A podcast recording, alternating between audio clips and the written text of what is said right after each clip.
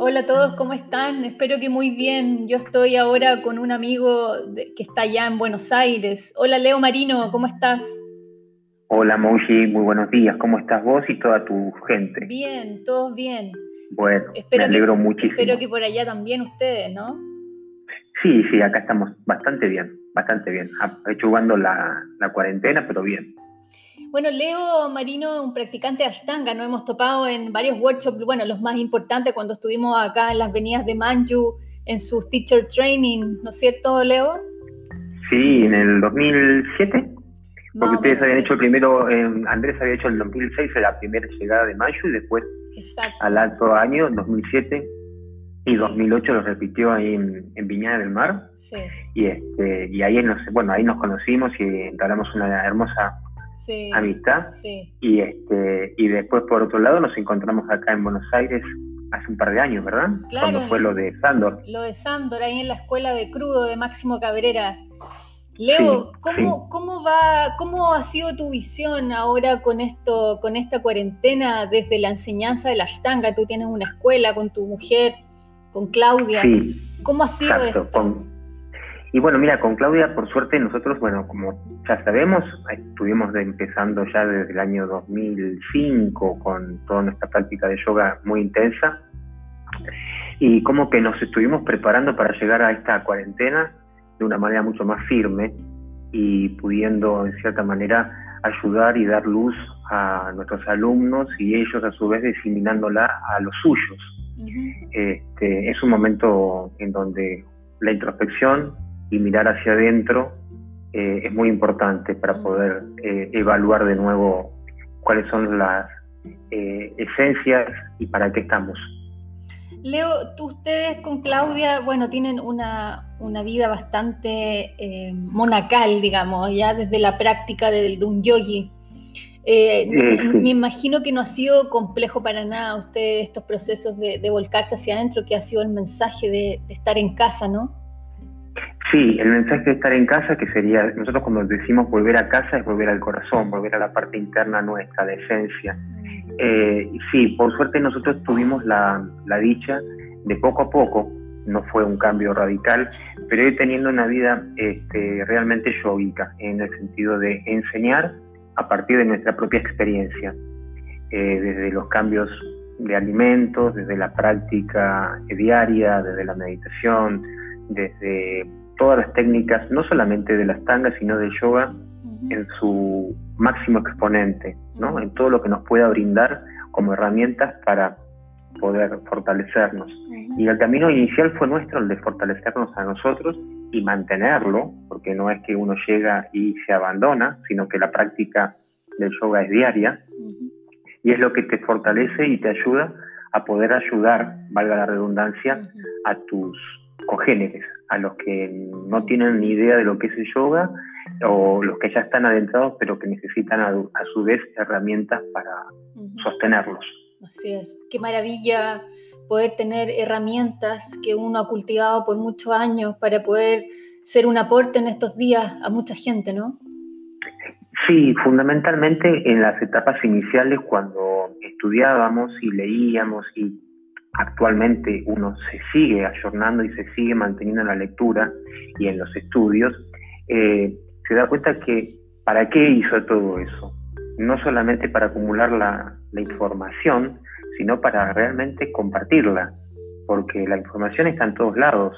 El tema es que a cada uno le llega en el momento adecuado, porque uno tampoco puede estar dando tanta información a lo mejor a un recipiente donde todavía no es receptivo de esa información. Entonces, eh, tocar en el momento justo, dar las herramientas justas a quien la necesite para tampoco abrumarlos.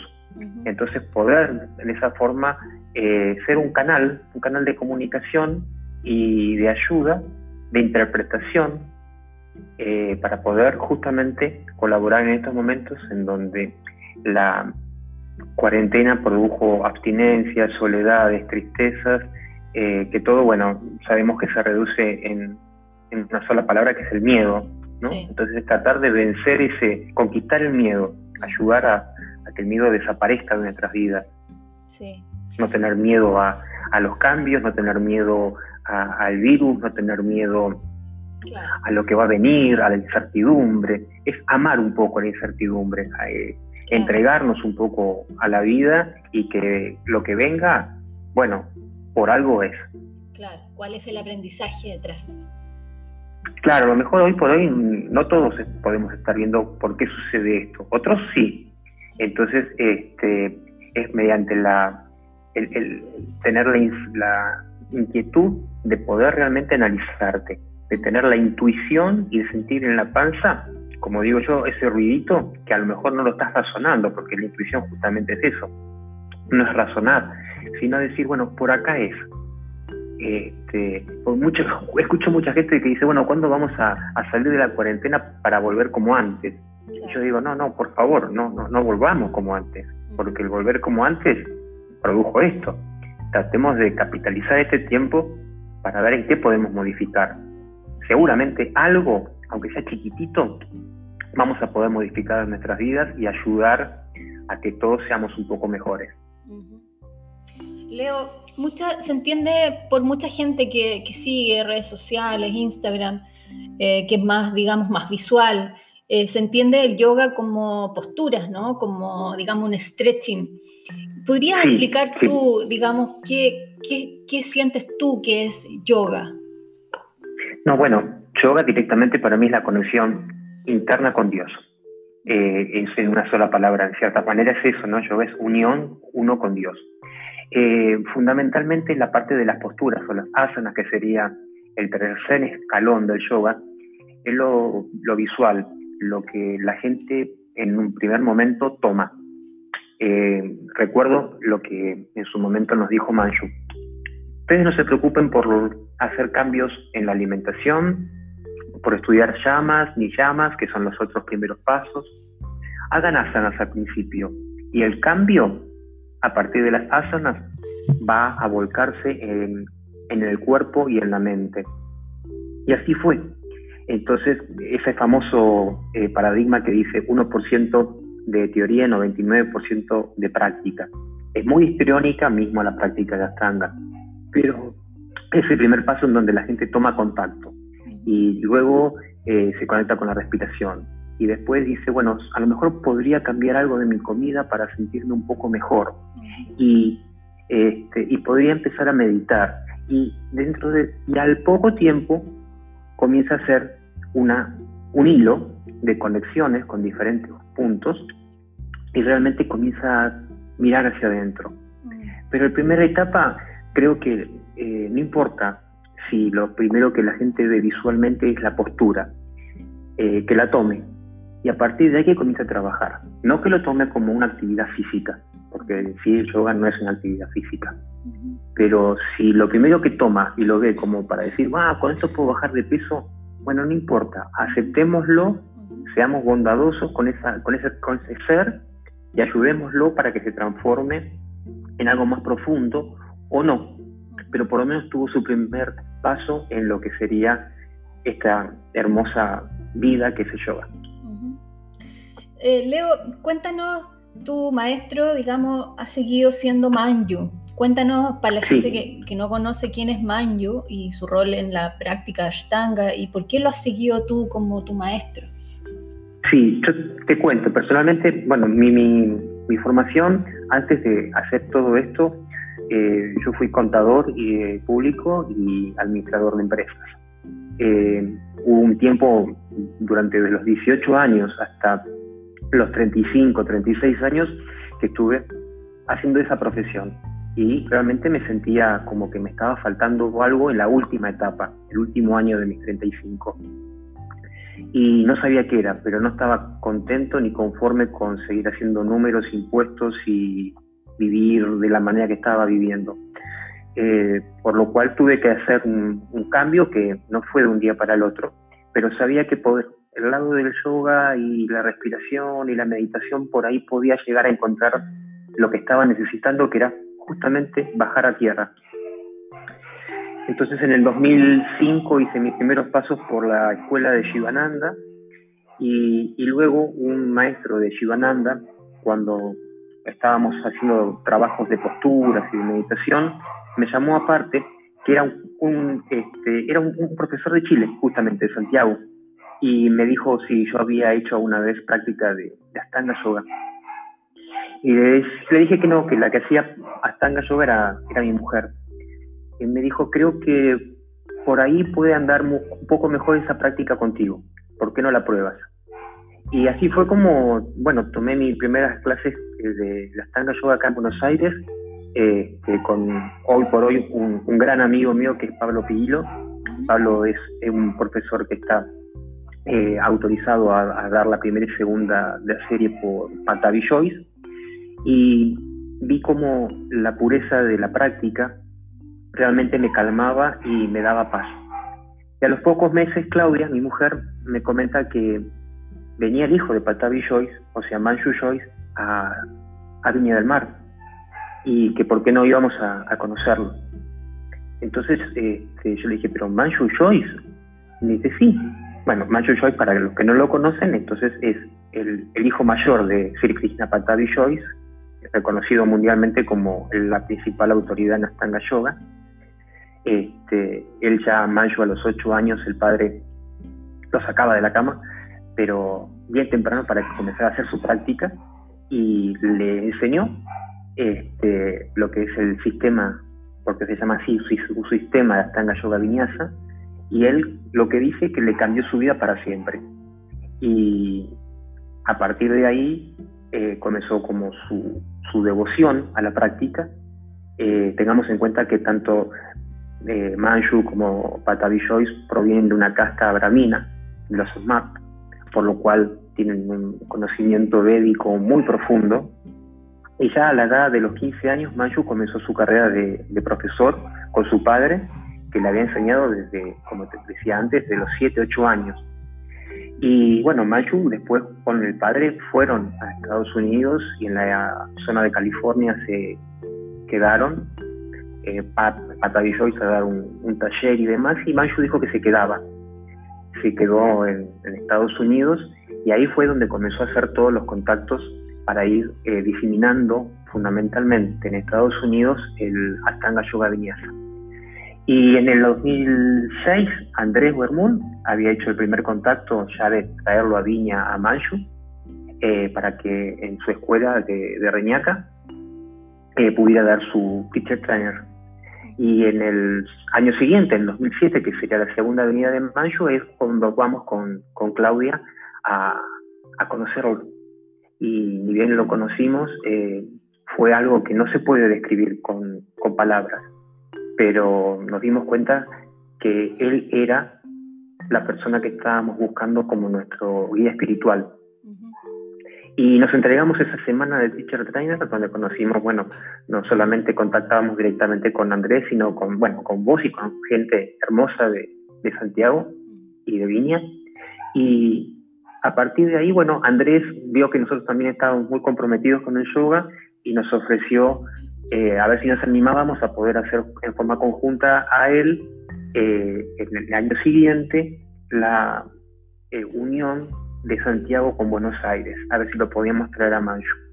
Y bueno, tuvimos la, la, posibilidad, el honor de traerlo en dos oportunidades por intermedio de Andrés. Y bueno, como te decía, nos dimos cuenta de que Manchu, aunque no estuviéramos todos los días con él, ni todos los años con él, él era nuestro maestro y de hecho no perdimos la, la comunicación, o sea, nos mantenemos en contacto vía redes sociales por, por Facebook o como hemos podido hacer los últimos años en ir a visitarlo a, a sus workshops que dan en Europa. Manju, además, dentro de la enseñanza de la Ashtanga, él siempre incorpora técnicas de pranayama y recitación, y que, que, que es como los aspectos más sutiles y más potentes de, de, de, ser, de una práctica completa, ¿no? Exacto. Él fundamentalmente, como nos enseñó, este, ha dicho que su método es el método sin menospreciar nada, pero es un método tradicional que está compuesto justamente como vos decís, en lo que son las posturas, asanas, eh, y luego una práctica intensa de pranayamas con los chanting, este, los chanting mantras.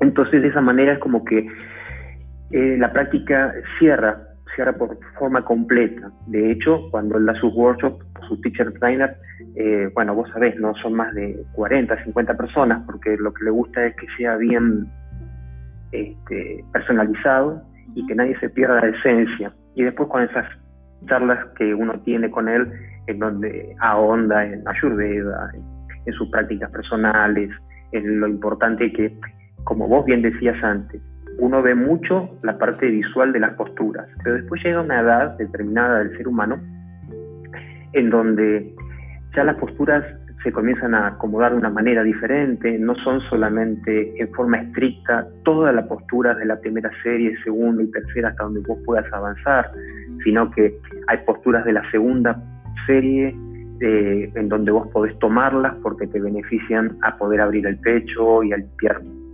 el sistema de los nadis.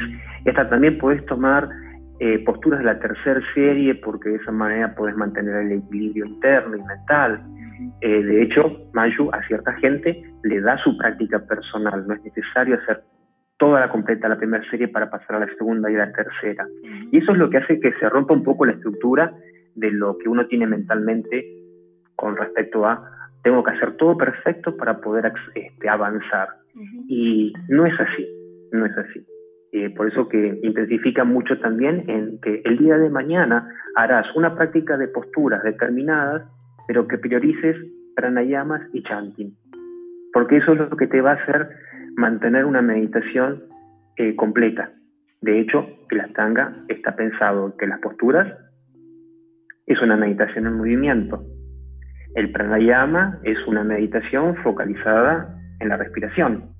Y luego lo que tiene que ver con los chanting es también una meditación profunda, tratando de mantener de la mejor manera las pronunciaciones en sánscrito para poder abrir otros canales energéticos como el Vishuddha Chakra de la garganta, abrir el Sahasrara, o sea, es mucho más completo que la postura, como habíamos dicho inicialmente. Y eso es lo que quiere dejar como mensaje Manchu cada vez que te encuentras con él. Así es ayer escuchaba un, vivo en las redes sociales de dos profesores de Ashtanga conversando y alguien hacía una pregunta muy potente que tenía que ver con que, qué es para ti un buen profesor. ¿Qué es para ti, Leo, un buen profesor de Ashtanga? Bueno, un buen profesor de Ashtanga para mí es que tiene que vivir en concordancia con lo que enseña. Eh, ¿Qué significa eso? Eh, no significa que tenga que comer arroz, tomar té y vivir en una cueva, como uno piensa que tiene que ser un profesor de yoga. No.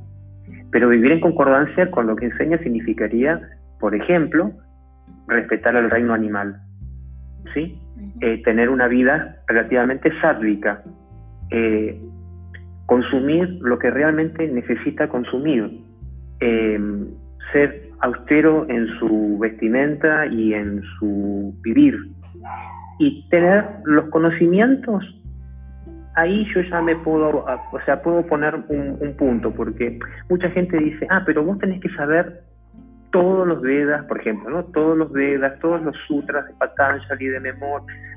No, yo creo que cada alumno, o cada estudiante, cada principiante, o cada avanzado, tiene al profesor eh, o al maestro que le tocó, que eligió inconscientemente. Por lo cual no hay profesores buenos ni malos, pero en mi este, entender yo elegí por suerte aquel mm, profesor maestro que tiene una vida en concordancia con lo que se yoga. ¿Sí? No podría tomar clases con una persona que cuando termina de hacer su, práctica o de asistirme, se fuma un cigarrillo y se come un bife de chorizo acá como se dice en Argentina porque me chocaría. No, no, no diría, no, no, no, ha callado que me está haciendo ruido, no, no me está, no, no es compatible. Mm. Entonces, para mí un buen profesor tendría que ser eso. No obstante, hay profesores que fuman, que comen bifes de chorizo y hay, así, y hay gente que toma clase con ellos y está todo más que bien. ¿Sí? Está todo perfecto. No, no, no hay que ser tampoco rígido, pero si yo Leo Marino tiene que elegir, elijo un profesor que tenga que ver con concordancia. Por eso que Manchu cuando llegó a mi vida, dije, es él. Y cuando conocí a Pablo Pirillo, dije, es él. Y de hecho, nosotros seguimos tomando clases eventualmente con Pablo, este, y es con la única persona que tomamos en Capital Federal. eh, porque justamente tiene una vida de un yogi. Sí. ¿Qué es lo que es sátvico? ¿Qué, es una vida sátvica para la gente que no, sabe lo que es? Ah, claro. Bueno, dentro de lo que, o sea, dentro de lo que es el Bhagavad tenemos eh, tres conceptos, lo sádvico, lo rajásico y lo tamásico. La práctica de Astanga la tendríamos que publicar, o sea, si la tenemos que poner dentro de estas tres casillas grandes que acabo de poner, es rajásica. Pero la vida sádvica estaría dada en tener una alimentación en donde no existan eh, animalitos, o sea, nada que tenga ojitos, en lo posible por, por ende tampoco tomar ningún lácteo, aunque la gente, por ejemplo, los devotos de Hare Krishna, eh, consagran los alimentos que tienen que ver con la leche, pero bueno, eh, yo preferiría que no, de la manera en la que actualmente se extrae la leche vacuna, ¿no? Con esos daños que se le provoca. Luego, tener una higiene, tanto física como mental, tratar de no perturbarnos mentalmente con imágenes que tengan que ver con las agresiones, eh, tener una vida eh, austera.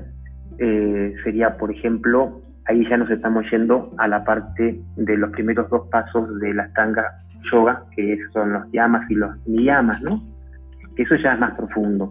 Este, pero tener una limpieza mental y física con alimentos que sean puros y tener una práctica devocional que ahí ya entraríamos en lo que se llama eh, el Bhakti Yoga, es decir, la adoración ante una deidad o conexión directamente con Dios. Sí. Y tratar de ser lo mejor, la mejor persona posible con el resto de los seres humanos. Ser más condescendiente, tener una mirada un poco más, más abierta. Finalmente llevar la práctica fuera del mat. Sí, sí, sí, completamente, porque si queda solamente en la mat, a lo mejor eso fue al principio. O puede ser durante mucho tiempo. Pero la idea es sacar todo lo que pasa en esa mat famosa donde aspirás y vas quemando karma, pasarla afuera, la vida. Si no, no, es como que no, no sirve ese esfuerzo que uno hace. No queda en un esfuerzo físico. Mm. Y el más difícil es el otro. ¿Qué tan importante es el rol del estudio en tu camino, Leo? Mira, para mí, eh, como eh, profesor, eh, es importante estudiar no solamente la parte práctica y cómo da los beneficios la postura y cómo hacerla y demás.